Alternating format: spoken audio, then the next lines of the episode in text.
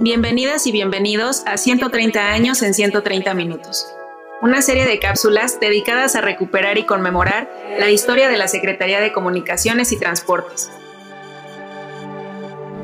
Hoy hablaremos sobre la aviación durante la Revolución Mexicana.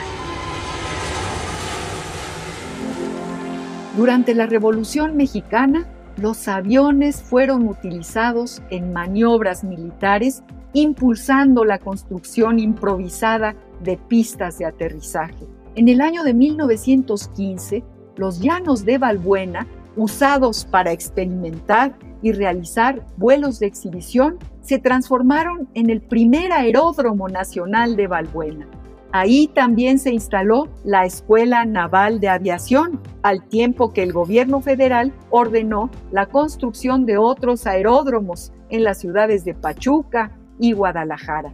La aviación tuvo una importante presencia en las fuerzas revolucionarias. Ejemplo de ello fue el ejército constitucionalista que dispuso de una flotilla aérea bajo el mando de Alberto Salinas Carranza, sobrino de Venustiano Carranza.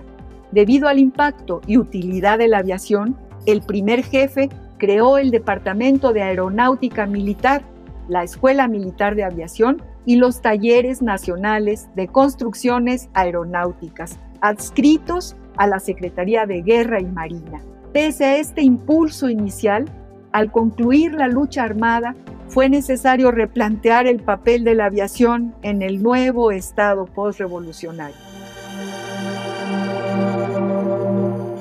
Entérate de esto y más en El Mirador y consulta el tiempo y su memoria para tomar el pulso de 130 años de historia de la Secretaría de Comunicaciones y Transportes en el micrositio elmirador.sct.gov.mx.